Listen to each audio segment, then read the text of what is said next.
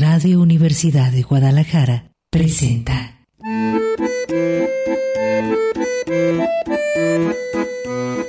El acordeón.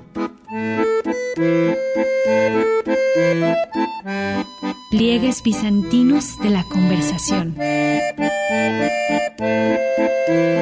Con Manuel Falcón.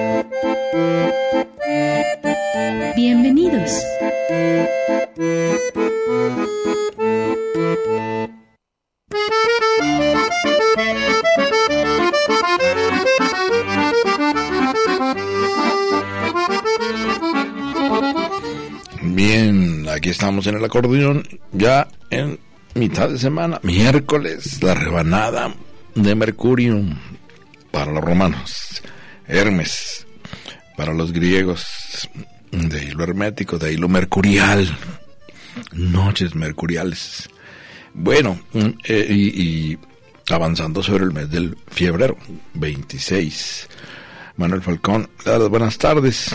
Pues eh, en la ruta existencial, ya saben, nos desafía la realidad a interpretarla de bote pronto. Traducción e interpretación de objetos, sujetos, circunstancias que a veces se complican. Hay que estarlas eh, descifrando en, en momentos parece que se pierde el sentido, es a veces lo absurdo, se impera eh, a veces la desesperación. ¿Cuántas veces han escuchado usted esto de que no puede ser? Bueno, si es. Si es, hay que describirlo. No, no puede ser. O, hasta ya, es insoportable. Bueno, pero primero hay que dar cuenta de ese fenómeno que parece inefable, que no se puede hablar de él, que, es, insoportable. Bueno, es eh, necesario hacer uso del lenguaje, la herramienta capital, la que nos convierte en Homo sapiens, sapiens. De ahí nos bajaron de los árboles las palabras. Estamos hechos de verbos, sustantivos, adjetivos. Eh, de acuerdo que hay muchas personas que le cargan a los adjetivos, pero es necesario pues, eh, tener mucha conciencia de que esa, esa herramienta es capital para la coexistencia con los demás, con las demás. Si no logramos, eh, antes que nada, hacer una, pues, eh, reflexión sobre nosotros mismos mediante el lenguaje. También de ahí lo difícil, porque somos sujeto y objeto de análisis a la vez, eh, para ayudarle al, prójimo con nuestra, pues, eh, digamos, forma de ser, nuestra identidad. Es también un misterio para los demás, es, un, es una, eh, un desconocimiento que a veces alivian las palabras, como dicen, pero a veces la complican. Y eh, en este trayecto, pues, eh, que se forma uno de ruta de vida, hay muchos obstáculos que complican todavía más las cosas y es necesario, por eso urgente, pues, afinar los instrumentos del lenguaje con mayor precisión, de manera que podamos crear conceptos que nos expliquen lo que está pasando antes de que pase lo que está ocurriendo. Y eso es, eh, para, por ejemplo, para Sabater, es la educación no tanto eh, dogmáticamente pues eh, enterrarnos el conocimiento a fuerza o grabar en el cerebro máximas y dogmas eh, o muletillas. No más bien eh, ir identificando en la base con base en la experiencia eh, todos esos eh, impedimentos para ampliar la perspectiva, la visión del mundo. Hay todo un desafío, por supuesto, enorme. La conciencia es nuestra única, nuestro punto de vista del sujeto, lo subjetivo, frente a todo el cosmos. Pero confiemos en que la red del lenguaje es mucho más amplia, que las redes sociales eh, las incluye y las rebasa. Acuérdense que el lenguaje ya estaba antes que la tecnología digital, por mucho que la revolución ahora sea impresionante, la revolución digital y todos los eh, se empieza a volver las realidades virtuales, eh, es necesario confiar en que podemos dar cuenta no solamente de lo objetivo, sino también de las emociones, el corazoncito. Y muchas veces se agradece que alguien aclare sus emociones frente a, la relación humana con los demás. Y ya sabe que le apostamos a los matices porque precisamente cuando no se tiene un temperamento autoritario de que aquí esta es la neta del planeta y yo la traigo en la maleta o aquí no hay más que dos sopas y esta ya se acabó y esos de que andan por la vida con ánimas que sea para Pues no, no, no. Más bien una eh, fuerte dosis de tolerancia y de intento de comprensión más que de eh, pues juicio sumario o prejuicio sumario, todo peor. A veces estamos acostumbrados con mucha mayor facilidad a juzgar que a comprender. Y eh, en ese sentido, pues aquí ya saben, los claroscuros, los matices, esos intersticios entre los colores, Uy, cuando uno dibuja la gama es amplísima, padrísima. Ahí están los pliegues bizantinos. Vamos a comenzar.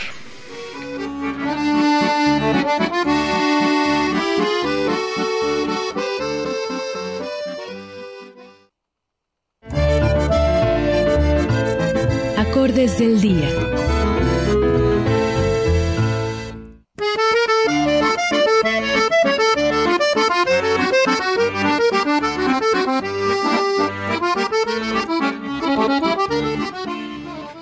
Bien, eh, pues eh, eh, avanzando sobre este mes y mm, ya sobre la mitad de la semana, para muchos ya se acabó febrero, estamos al borde de mes famoso por ser el del cariño y además del cumpleaños de Guadalajara, de la zona monstropolitana de Guadalajara.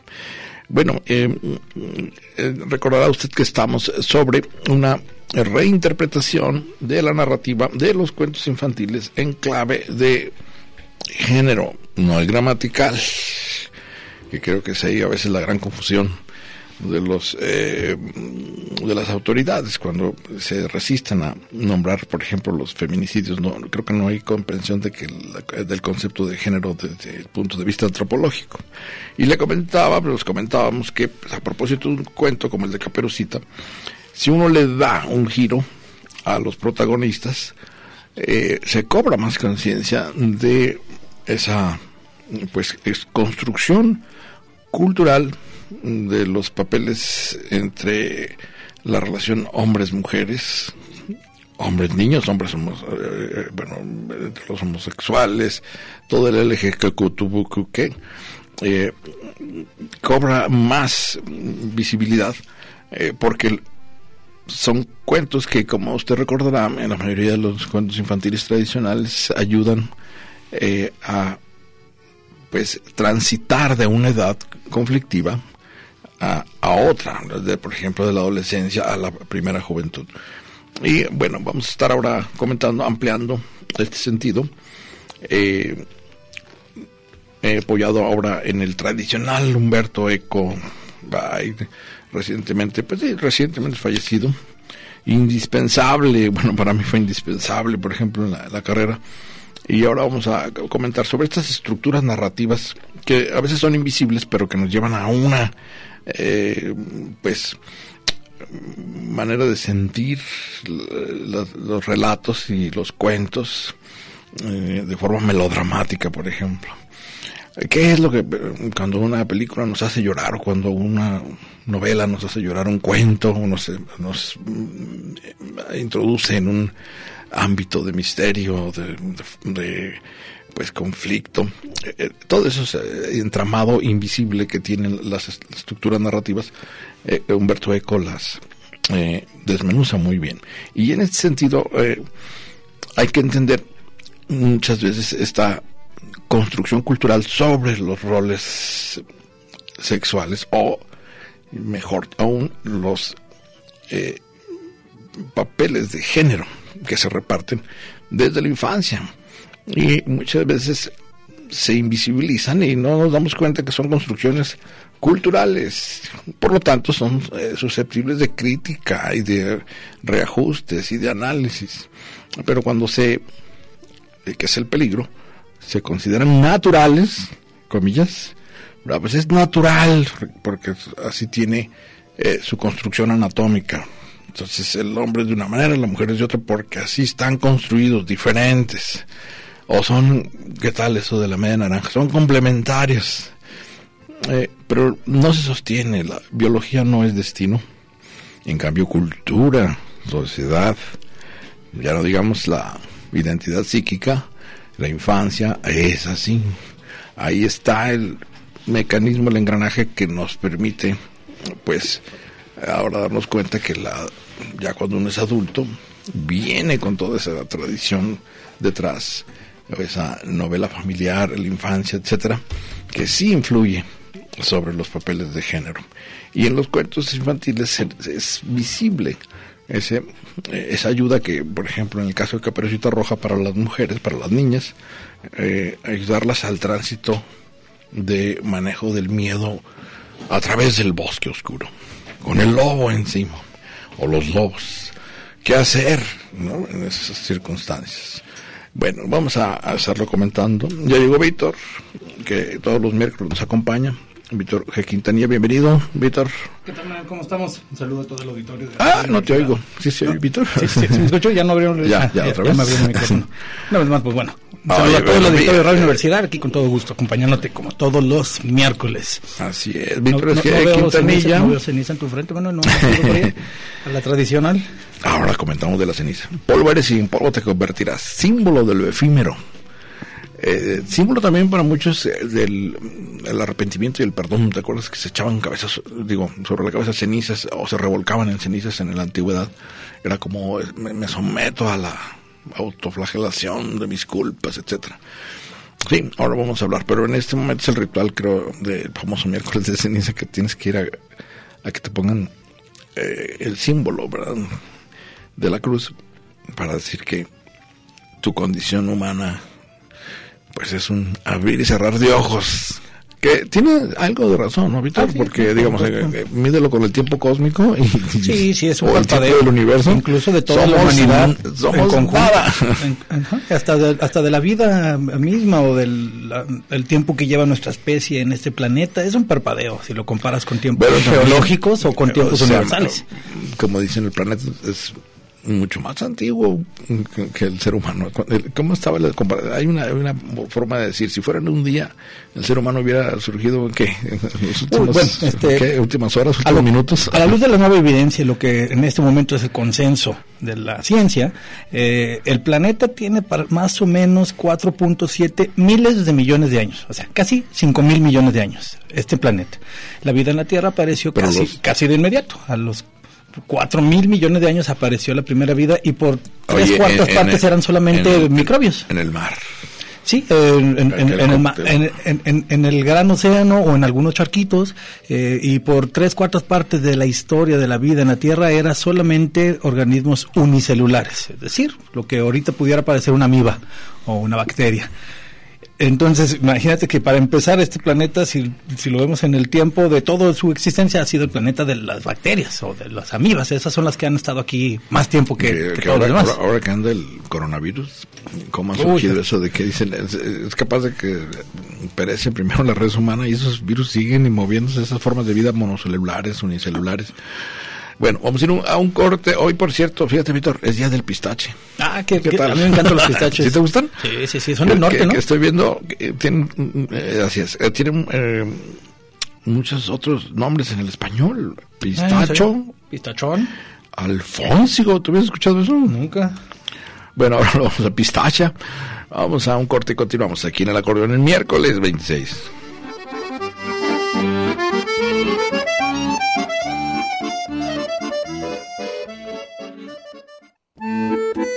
El acordeón.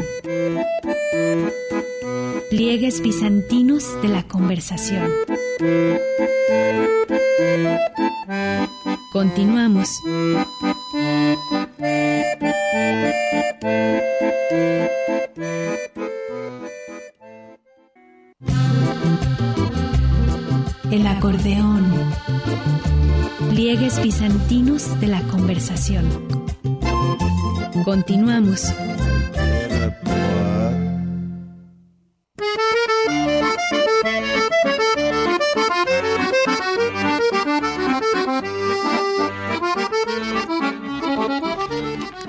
Bien, continuamos aquí en el acordeón.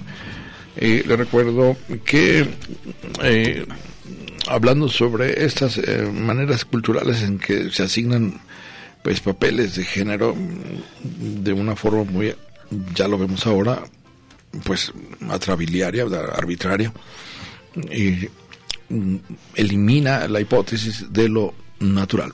Decía yo, Víctor, como hay eh, mucha gente que considera como definitiva para estos papeles culturales de hombre-mujer, eh, pues homosexuales, eh, asuntos de género, como basados en los genitales. Y es un gran error por cuando eh, tú quieres cifrar toda la explicación del papel social de, no de una familia, por ejemplo, basada en los genitales, no, no da es tan arbitrario como decir el niño es azul y la niña es rosa, o que el niño juegue con vaqueros y la niña con muñecas. Eh, se ha dado también en grupos muy, muy conservadores de decir, aunque ya no sabes la palabra conservador, ya hasta, hasta para las latas de conserva, ¿verdad? ¿Qué tal los conservadores? ya es tan ambigua que, vamos a decir, la gente que es con eh, pues, ¿qué diríamos? Tiene su fe católica, religiosa, muy dogmática, no acepta el, asunto del concepto de género, sino que habla de despectivamente como ideología de género, como algo que le metieron en la cabeza a las mujeres, una mala idea de su papel. Entonces va a descuidar a su familia, y va a descuidar a sus hijos, y va a querer independizarse, y va a querer horror. Hay, ya lo he dicho en otras ocasiones, en nuestra época circulan vientos muy agresivos de regresión puritana y de mm, criterios neoconservadores, eh, sobre todo en el área del, sexo ¿verdad? y de las relaciones eróticas, de la seducción, eh, dado al, también justificadísimo denuncias, ¿verdad? Contra, ahora que salió lo de Harvey Weinstein, ¿viste? Que por fin lo, logran agarrar porque... Declaran culpable ya de, algunos de los cargos, sí. O Plácido Domingo, que, dice, pues, acaba de aceptar la culpa Plácido Domingo. Sí. Parece ser que ya eran muchas las acusaciones. Pues 27 ya en un juzgado gringo, pues... Ya son eh, suficientes como para que ya salió a aceptar la... fíjate que yo también, un poco como le ha ocurrido a Woody Allen, a Polanski, a todos estos que se quedan en Europa porque dicen, no, es que allá llegando y ¡pum! Tambo, ¿verdad? Mejor lo acepto haber hecho Plácido Domingo, ¿verdad? Ya, de acuerdo. No sé, ahí creo que sale una cifra que tiene que pagar, en fin. Pero en ese clima, en esa atmósfera que es de alta tensión, ¿verdad? Y que reacomoda todos los papeles sociales de género, la coexistencia de los géneros, pues eh, no conviene eh, irse en forma regresiva a la explicación, ¿verdad? De que el hombre es hombre y la mujer es mujer, y el macho es macho, y o el macho alfa, o esta cuestión que hemos que aquí apelo a tu eh, conocimiento, de querer jalar la teoría de la evolución para la explicación social, ¿verdad? ¿Cuántas veces has oído esto, no? Sí, sí. Híjole. Sí, eh, eh, es un riesgo puesto la supervivencia el más apto. Por ejemplo, querer explicar que el machismo tiene bases biológicas, porque, ¿cómo no? Si el rey de la selva, el león, es, o sea, hay, hay un patriarcado ahí y también lo hay en muchas otras especies. Es verdad, pero también hay matriarcados, por ejemplo, las hienas, el, alfa no es un macho, es una hembra. sí, sí, sí, la hembra es la macho y, es la, hembra es la macho, no que la barbaridad, Regreso. la machina. La hembra es, es la alfa después de ella en su estructura social, las demás hembras que son sus hermanas y que cuidan a las crías son las siguientes en el escalafón, después las crías y hasta abajo están los machos que están en la periferia de la manada, solamente comiendo mm, al final que todos y cuidando un poco nada más el territorio, pero al final de cuentas, eh, o por ejemplo las abejas la reina es ah. la reina. O sea, si nos queremos, queremos buscar ejemplos en la naturaleza, hay de los dos tipos. Y habrá de muchos otros. Incluso hay una colonia de lagartijas que todos los individuos de la especie son hembras. Solamente hay hembras. De hecho, son clones entre sí. Es decir, ni siquiera hay individualidad. Todos son idénticas. Entonces, podríamos encontrar en la naturaleza muchísimos casos de todo tipo de explicación. acaban de anunciar el primer eh, ser vivo que no respira. Se acaba de encontrar que hay un parásito que no requiere respirar oxígeno. O sea, podemos encontrar de todo en la naturaleza, como dirían eh, los creyentes, de todo hay en la viña del Señor, hay de todo. A lo mejor los, es probable que los animales que tenemos más al alcance, que sentimos más relacionados con nosotros y que ocupan las fábulas más conocidas, sí sean eh, eh, sí tengan una, una estructura patriarcal. De casualidad nos tocó ver la mayoría de los que son así, pero ya mencioné varios que no, que no lo es así. Pero fuera de esto, tampoco tiene sentido querer aplicarle a la sociedad humana las reglas o normas de conducta animales, puesto que nosotros ya no somos animales naturales. Tampoco es natural tener leyes, tener lo que llamamos derechos humanos, tampoco es natural tener eh, eh, eh, arte, todo eso es artificial, todo eso es nuevo, todo eso es social, todo eso es producto de la civilización, así que pues también producto de la civilización se hacen cambios y normas, ya no es necesario que el más grande sea el que mande en nuestras, en nuestras tribus, el más fuerte, por ejemplo, el más violento, que podría hacerlo todavía en, en, en, una colonia de gorilas, de orangutanes, de, de, chimpancés, que son nuestros primos más cercanos. Ahí sí, ahí sí pudiera ser. De narcos. ahí sí pudiera ser que todavía el más grande pues tenga sentido, que sea necesario. En, los leones que ya mencioné, puede ser que el más grande sea el que, el que más convenga, los hipopótamos, que el más grande sea el, el, el, el alfa, eh, por muchas razones lógicas, pero por, porque ahí, ahí están todavía a la ley de la selva, ¿no? De, de, matar o morir y que el más grande va siempre a, a ahuyentar al que le sigue, eh, pero no tenemos que copiar entonces eso ahora en la sociedad, como no vamos a copiar otras conductas, por ejemplo, de que, ¿sabes qué más hacen los leones? Se comen a las crías o matan, asesinan y a veces se comen a las crías que no sean de su descendencia. Ah, eso no hacemos nosotros. Bueno, me acordé ahorita de la mantis religiosa, que se come al macho. Ah, sí. Eh, en el momento creo que... Es bien interesante la historia de esto. Sabes que al parecer es un artificio de la observación, no lo hacen en la naturaleza. Al igual que los eh, lemures o lemires, los que se suicidan todos en conjunto, no es, no es verdad. Eh, no sucede en la naturaleza. La mantis religiosa que hemos visto... Pero ¿cómo que, es un artificio? A ver, explique eso. Le llamamos artificio de la observación cuando solamente pasa cuando las estás observando por el estrés de la cámara, las luces, estás ahí, entonces eh, tienden a atacar y entonces se comen al, al, al, al, muerden a lo que tengan cerca. No es que siempre la mantis ah, religiosa haga eso. Influye, por ejemplo, la presencia del fotógrafo y la luz. ¿Sí? Sí, sí, O es muy famoso también un, gran artificio, pero más, más bien este fue provocado de cuando y hasta nos queda en la, en la, en la memoria colectiva esto de que eh, estos pequeños animalitos que se parecen al mink, no me acuerdo que se llama lemir, eh, que supuestamente se suicidan todos juntos cuando la población llega hasta cierto ah, número. pero no, no son los lemures, no, no, no. no. Ahorita, ahorita lo busco bien bueno, la, verdad es que no. Para hacer la, película, la película que hicieron, fingieron que eso sucede, aventándolos a la barranca para que saliera en la película. Y me parece que fue Disney quien hizo esa película. No es cierto, no lo hacen. En la naturaleza, muchas cosas que, creemos no suceden en la naturaleza. Una cosa más antropomórfica. Solo bajo la observación, cuando se ponen estresados, cuando, cuando, cuando se sienten atacados, puesto porque tienen enfrente a un animal más grande que somos nosotros, y aparte la cámara, las luces, lo que, sean, lo que llevaron a la producción, provocan eso. Eh, eh, pero lo que sí es la viuda negra, por ejemplo. En las arañas la, la, hembra es mucho mayor que el macho. Eh, también hay muchos peces. El macho no solamente es menos importante para su comunidad, sino que es prácticamente insignificante es 10 veces más pequeño y solamente es aportador de semillas. Entonces, no podemos compararnos con los animales porque pues, hay de todos los, de todos los casos, ¿no? Hay, hay, hay casos en los cuales los machos no, como el zángano entre las abejas, que solamente sirve para, eh, como un obrero y, sabes que no calificado. Es lo que significa la palabra dron, zángano. Ah, Debe ser los vuelos que hacen los para buscar a la... Y es también eh, que al hacer el amor con la abeja reina muere.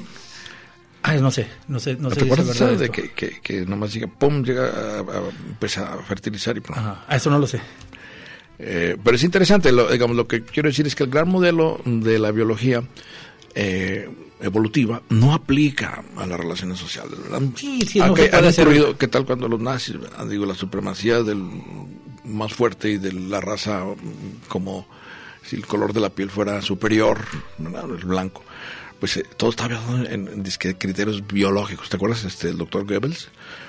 Digo, doctor Goebbels, este, ¿te acuerdas que hizo experimentos con niños y todo? Ahí se me fue Joseph Mengele, Mengele, ah, Mengele, Mengele. Eh, igual, pensando que en la biología, ¿cuántas veces he oído eso? Por cierto, me acordé del experimento de que estábamos analizando el cerebro de Einstein. Ah. Se me hace una tontería, porque como que el, cerebro en un frasco, ya desconectado de todo el cuerpo, entonces ya es materia orgánica, digo, no no sé qué, es como cuando yo también, el cerebro de un asesino, ¿dónde vamos a encontrar ahí el, origen del crimen? Eh, se muy infantil, ¿verdad? Como que en un objeto dentro del cuerpo que ahí está, pero es esta visión biologista de querer someter todo a una cuestión incluso a veces genética, que dice, no, no es que lo traen los genes, para justificar una conducta, ¿verdad? Sí, bueno. El abuelo era así, el papá era así. no, no, no, no, pero pues es una... Eh, creo que... Hay cosas que pueden venir en la conducta, en la educación, en, lo cultural. Pero, y, también puede que exista algo fisiológico, pero no es que sea totalmente determinante uno u otro, hay una combinación entre ambos. Entonces, esto de, por ejemplo, buscar que si el, el asesino tiene, ¿te acuerdas de la frenología? Eh, que tiene cierta forma con las protuberancias del cráneo. Bueno, eso ya sabemos que está rebasado. Eh, hay una nueva frenología moderna, de, Lombrosio, Lombrosio que, que tenía que ver con el dibujo, él con la interpretación del rostro decía ya, es asesino, no es asesino. Ay, ¿te imaginas? Vamos a ir un corte y continuamos aquí en el acordeón.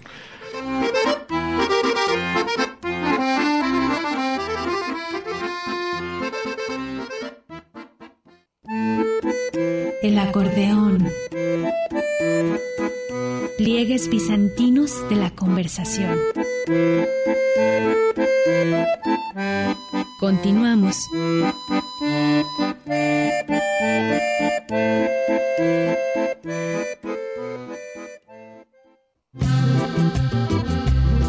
El acordeón. Pliegues bizantinos de la conversación. Continuamos.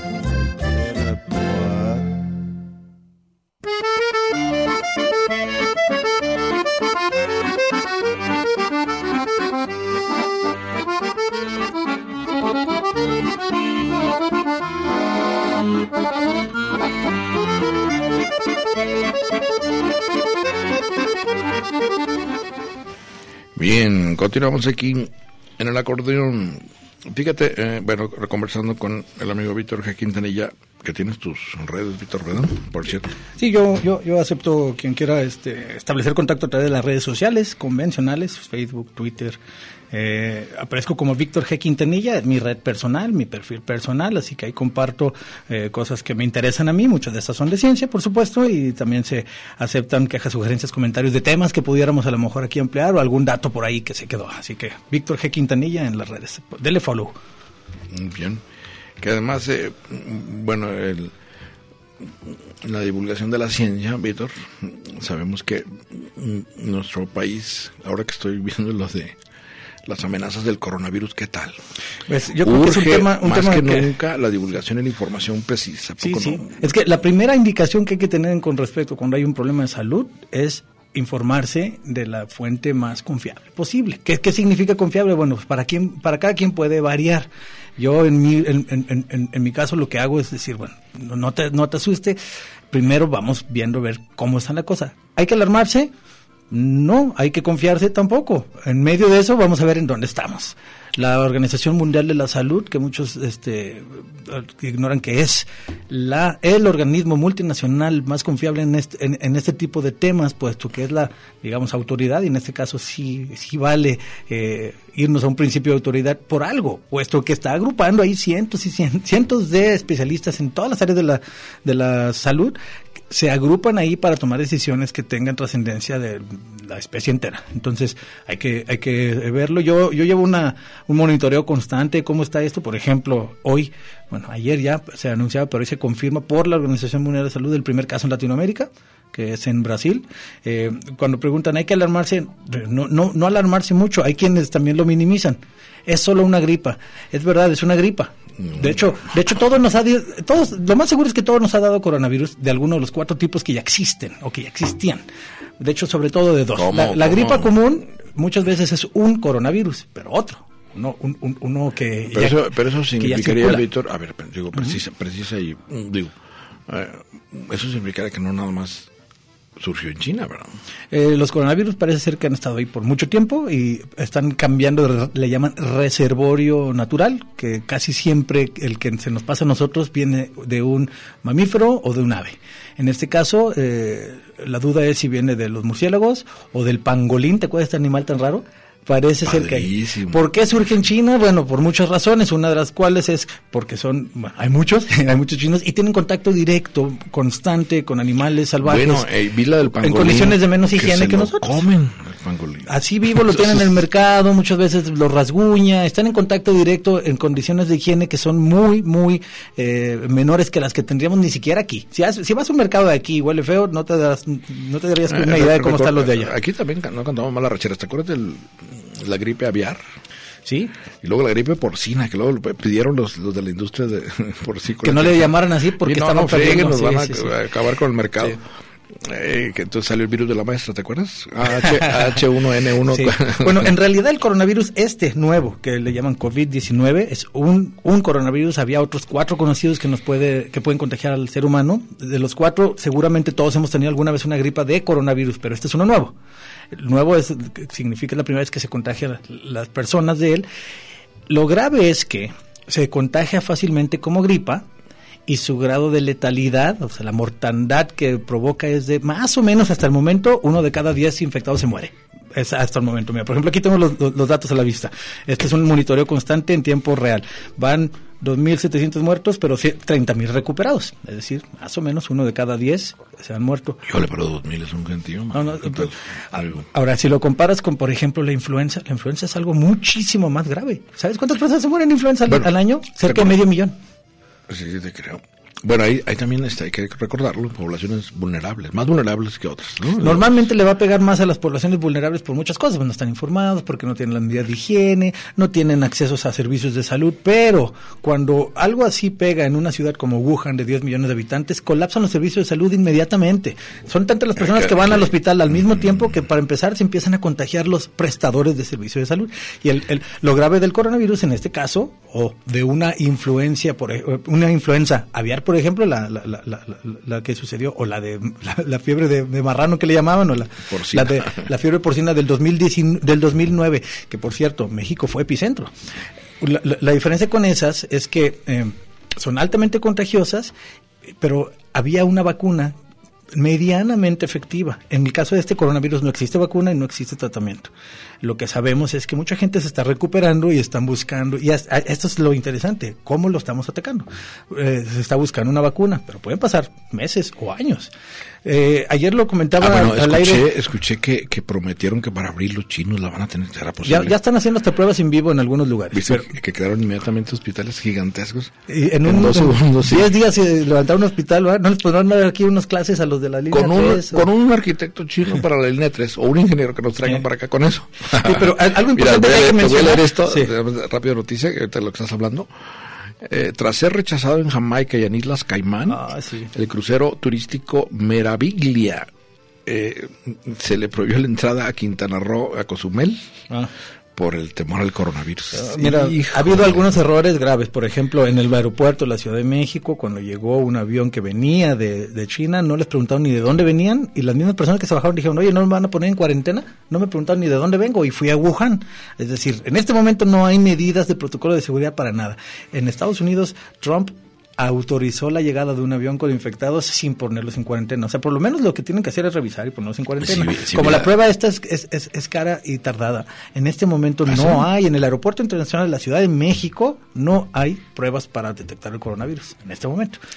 Eh, eh, por supuesto que ya se tienen que, y espero que ya lo estén haciendo, que cualquier avión, de todos modos no están saliendo aviones ya de Wuhan, pero cualquier avión que venga de la zona debería pues, estar en observación. Eh, te recordarás que, que empiezan a surgir en Europa en el Reino Unido, ya que es decir, ya no es China nada más. No, en, en, Irán, de hecho aquí, aquí tengo las cifras, el brote en Italia, van 400. En Italia, en Italia hubo un brote tan fuerte. Ah, bueno, el crucero este viene de Italia, Meraviglia. Cerraron el Festival de Venecia eh, eh, eh unos días antes, eh, 40, 400 enfermos en, en Italia, 400 casos confirmados en Italia y van más de 20 muertes.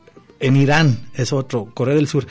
Mira, hay, hay, hay, hay, ciertas como categorías. Se le va a llamar pandemia cuando haya muchos casos endémicos en muchos países en este momento es endémico en China, es decir, solamente en China y todos los casos vienen de un epicentro en China.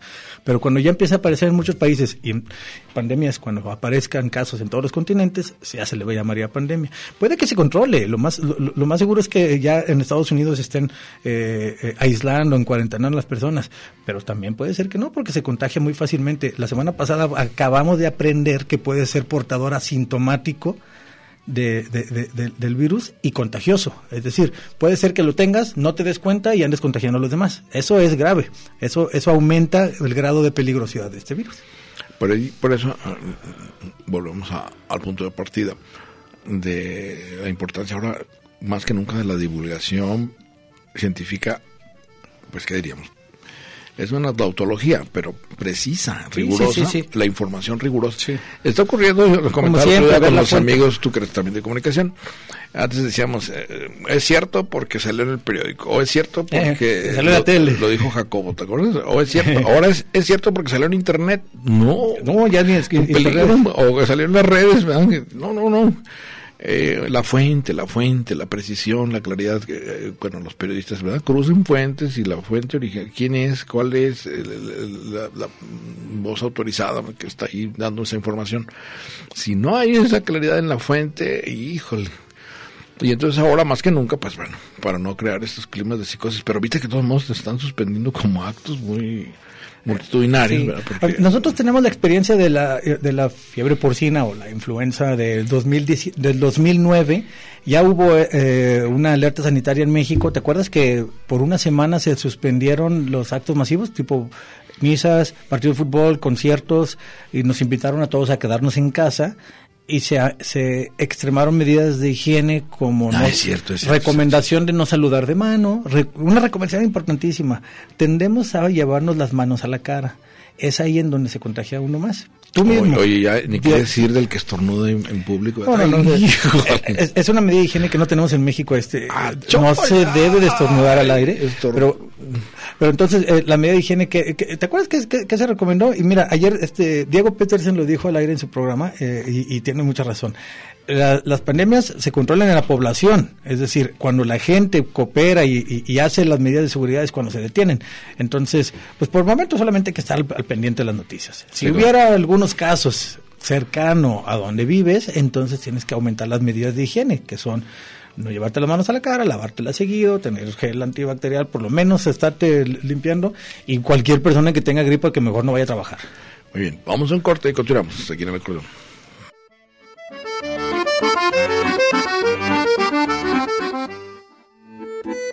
El acordeón. Pliegues bizantinos de la conversación. Continuamos.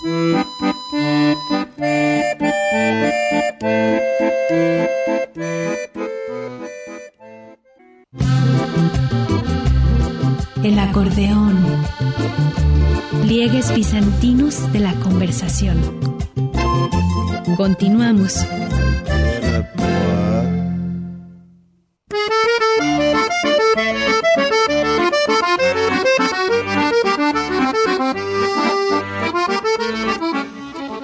Bien, eh, continuamos aquí en el acordeón en el día del pistache. ¿Qué tal? ¿Me dijiste que sí te gusta más? yo, creo que aquí Fabián nos va a traer en cualquier momento, ¿no? De sorpresa. el pistache. Eh, tiene más de, como invitación para apodo, ¿verdad? Se queda re bien. El pistache. Eh, pues, eh, recuerdo aquí conversando con Víctor Jequitería a propósito de la necesidad, mm, ahora sí que nunca más que urgente, de una información precisa, correcta, autorizada, eh, científica, vamos, y la divulgación igual, idem, ¿verdad?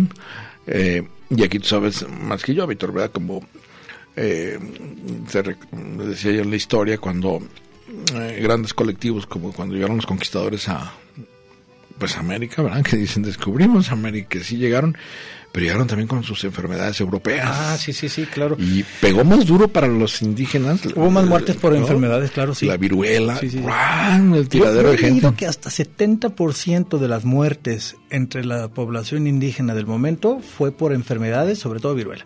¿Por qué? Porque no tenían inmunidad a las enfermedades de los europeos. Y, uno preguntaría, ¿por qué los europeos no se, enfermaban, no se enfermaban de enfermedades de americanos? Bueno, lo que pasa es que en Europa estaban en contacto con muchas más comunidades diferentes. Por ejemplo, es Eurasia, el, el, continente en realidad es el euroasiático africano, es decir, hay rutas de comercio que hace que... Eh, sí, sí, todo, todas esas, esas, comunidades llevan miles de años en contacto, así que eh, todas juntas han desarrollado inmunidad a diferentes eh, bichos, diferentes virus, bacterias y, y, otras cosas, porque también hay hongos, hay muchas cosas, han, han, desarrollado esa inmunidad, llegan a uno que en realidad era un nuevo mundo para ellos, habían estado separados por 12.000 años los americanos de, del continente asiático donde vinieron, entonces no tenían inmunidad para todas las enfermedades que, nuevas de esos últimos 12.000 años. ¿Qué sucedió? Pues los agarró durísimo y se murieron muchísimos. Después desarrollaron inmunidad. Es decir, hoy una persona que tenga, eh, que sea descendiente de, los originales eh, comunidades indígenas ya tiene inmunidad para todas esas enfermedades, pero cuando llegaron no. Y le sucedió, cuando se dieron cuenta los europeos, tuvieron incluso en Estados Unidos es famoso que eh, les daban de regalo una cobija que, había sido usada para envolver al que tenía gripa para que le diera gripa a los otros, es decir, los contagiaban a propósito. Ah. Pero eso fue eso fue ya ya muchos muchos años adentro, ¿no? Cuando llegaron los eh, europeos a, América empezaron el contagiadero pronto y muchas veces cuando iban explorando nuevas tierras ya estaba habían sido anticipados por sus enfermedades, es decir, llegaban a un nuevo pueblo y en ese pueblo ya se habían enfermado de la enfermedad que ellos traían. ¿Te imaginas? Que además eh, digo eh, pues imagínate la información que, pues, las culturas, vamos, la información que poseían, pues, ¿cuál era? Tú imagínate, si ellos, eh, los remedios eh, en ocasiones eran eh, lo que es ahora medicina alternativa, plantas y este brebajes, en fin, contra una enfermedad europea como esta de la viruela. Pues, sí, sin, inmunidad simplemente no tenían en inglés oportunidad. smallpox, ¿te acuerdas? Sí, sí, también la viruela smallpox, allá con la llegada de los ingleses y europeos a pues, vamos, a Estados Unidos, ah, Es bien interesante cómo, cómo vencimos a la viruela. En algún momento llegó a ser una enfermedad que eh, era una pandemia, eh, una, una, enfermedad que se convirtió en endémica, que estaba en todo el mundo y que vencerla requirió un esfuerzo multinacional. Algo así puede suceder, por ejemplo, en lo que hagamos contra la influenza que ya es una eh, es, endémica, es decir, ya no se llegó para quedarse, no la hemos podido vencer y hasta el momento no ha podido desarrollarse una vacuna efectiva 50% efectiva, yo me la pongo cada año, pero no es suficiente. Eh, y, eso se tuvo que hacer con la viruela, se venció con una eh, logística impresionante porque no se pueden hacer, no se pueden hacer suficientes vacunas para todos, aunque tuviéramos vacuna, son demasiadas. Entonces, vacunando a ciertos sectores de la población en ciertos países, fueron diezmando poco a poco, hasta que pasado un tiempo vencieron a la enfermedad. Algo así se va a hacer con el coronavirus. Hay que taparle la diseminación, que no se contagie más gente. Porque imagínate tú, en Brasil, ahorita hay carnaval. Si esa persona que viene de Italia Vamos a nomás suponer, y, y, no es por alarmista, pero hay que pensarlo así, es que así se como pone a bailar ahí con las morenas. Así funciona la epidemiología de esto. Eh, si, si, si por algo alguien el, contagiado va al carnaval de Río o va a un, aquí en México, a misa, a un partido de fútbol en el Estadio Jalisco que caben 60 mil personas y estornuda, o... Tú eres Atlas, ¿verdad? ¿O qué eres? no, no, no, podría importar menos. Eh, no, o, por ejemplo, en una de estas congregaciones... Pero es que yo veo que ustedes pegados unos contra otros, ahí amontonados. ¿O la romería? Dos millones, tres millones de personas en un solo día por un mismo lugar. Entonces, esas congregaciones masivas son es, un punto muy vulnerable. Eh, mientras, mientras no, no haya eh, casos en México, no es algo que no alarmemos nosotros, pero hay que estar poniendo atención, hay que, hay, hay, que darle seguimiento a la nota. Yo, yo diría que eso es lo que tenemos que hacer por el momento. Fíjate, Víctor, eh, no hay que dejar de mencionar, se me estaba pasando, falleció Mario Bunge, ¿te acuerdas Mario sí, Bunge? Sí, claro que sí, qué bueno que lo mencionas, ayer falleció, ¿verdad? 1900, este, 100 años. Uno de los apóstoles de la ciencia contra la pseudociencia. Contra la pseudociencia. 100 años de edad argentino, quizá uno de los científicos latinoamericanos más publicados y referenciados el filósofo argentino Mario Bunge falleció a los 100 años en Montreal, Canadá, ciudad donde residía tras ocupar desde 1976 la cátedra Frottingham de Lógica y Metafísica. Eh, se le concedió el premio Príncipe de Asturias. Eh, bueno, hay un montón de premios que este hombre, va, pero eh, dicen que se destacó en su bibliografía por atacar a la pseudociencia. Que eso es, ya lo hemos comentado aquí, pues un gran avance, ¿no? Ahora que decimos cuestionen las fuentes de toda información, ¿verdad? No cualquier cosa que aparezca en internet es cierta. Eh, sí, pues el gran maestro, recuerdo en la carrera haber leído Mario Bunge, ¿verdad? Eh, precisamente está pues, qué es ciencia y qué no es ciencia. Sí, sí, sí. ¿No? Que de alguna forma, pues, no sabía yo que estaba en Canadá, fíjate. Bueno, en honor a Mario Bunge quiero decir algo entonces en, relación a lo que estamos hablando del coronavirus eh, para atacar las pseudociencias. Si escuchas que ya hay una manera de atacar el coronavirus, que si te tomas un tecito. Ah, sí, ya salió. sí, sí, sí. Ya salió, sí, cierto. Todas esas juntas, todas juntas son mentiras. No existe en este momento un tratamiento efectivo salió por ahí una nota, la tengo que investigar más, de que uno de los tratamientos contra la malaria, tratamiento contra la malaria, está resultando efectivo como tratamiento para un enfermo de coronavirus. Pero no, no es cierto que puedes prevenirlo con todas las terapias alternativas juntas, o sea, las puedes este, eh, investigar si quieres, pero no son hasta el momento efectivas. Digo, hay muchísimos laboratorios buscando qué será en realidad algo efectivo y no hay hasta el momento. Si los científicos no, los científicos y los laboratorios especializados no lo han encontrado, yo dudo que la, señora que vende tecitos vaya a tener en este momento una respuesta. Y, y, esto se llama comunicación del riesgo, es decir, la comunicación de la ciencia tiene una subespecialidad que se llama comunicación del riesgo. A ver, a ver, explique eso. Sí, sí, lo que pasa es que eh, ante un riesgo de salud pública hay que hacer una comunicación muy precisa. Eh, eh, quizá no sea importante platicar toda la historia de la enfermedad si decide qué, qué hacer con, respecto a ella. Es urgente, punto. Lo urgente del momento. Y, y, y, esto tiene mucho que ver con nuestro analfabetismo científico. Es, es, decir, traemos, de entrada vamos de perderla, porque somos malos para calcular también, porque somos muy anuméricos por naturaleza. ¿Y no crees también que son, bueno, muy crédulos? Y porque confiamos mucho en, la, en las soluciones mágicas, en, en, que yo con que coma muchas frutas y verduras ya voy a estar bien. Lamentablemente para un nuevo microorganismo para el que no tienes inmunidad, hagas lo que hagas, si llega el microorganismo a tu cuerpo, tu cuerpo no va a saber cómo, cómo defenderlo, no va a saber cómo defenderse, te va a infectar. Entonces, digo, comer bien siempre será bueno, tomarse un tecito, pues no creo que haga daño, pero ante un nuevo, eh, una nueva epidemia, no, no, no, no nos va a defender. Mira, estoy leyendo también una, información interesante. La fauna salvaje va a ser la única beneficiada por el coronavirus, porque hay tal pánico ya de comerse cualquier cosa que beneficia a, la extinción de... Hay, tú sabes... Este, Pudiera ser, pero también luego, luego pasa lo contrario. Que el pangolín es especie en extinción, yo no sabía. No, luego pasa lo contrario y van y matan a todos. No, pues que acá más bien ya no nos quieren ni tocar.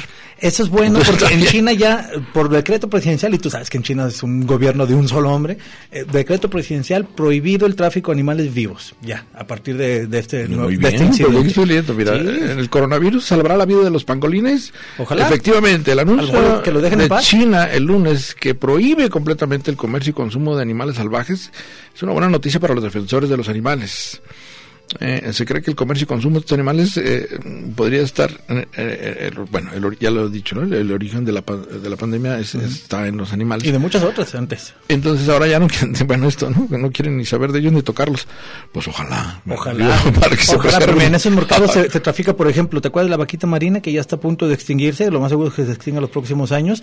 Se está extinguiendo porque porque en, el, en China hay un gran, ah, una gran demanda en, para la medicina tradicional china. Para la vejiga natatoria de la, de la totoaba, que es un pez, la venden carísimo allá, que según esto tiene, eh, lo que le digan que tiene seguro no lo tiene, ¿no? Por ejemplo, eh, eh, en el caso de esto es que tiene propiedades afrodisíacas, o el cuerno de rinoceronte, ¿sabes por qué? ¿Por qué matan a los rinocerontes por su cuerno? El puro cuerno le arrancan, matan a los rinocerontes, ya se acabaron algunas especies. Brutalidad. Porque lo venden, lo venden en la medicina tradicional Lo mismo el pangolín, así que hasta muerto lo venden, no, no es seguro que lo vayan a En un país donde se consume habitualmente como parte del menú serpientes y murciélagos y pangolines, y una sopa de murciélago. ojalá, que, ojalá que dejaran de hacer eso, pero lo veo difícil, ¿eh? porque es parte de su. Víctor, quitaría muchísimas gracias. Gracias, Manuel. Por aquí andamos el viernes.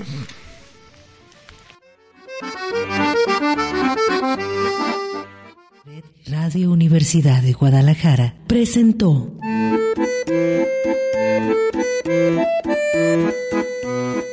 El acordeón. Pliegues bizantinos de la conversación. Con Manuel Falcón. Lunes a viernes, 3 de la tarde.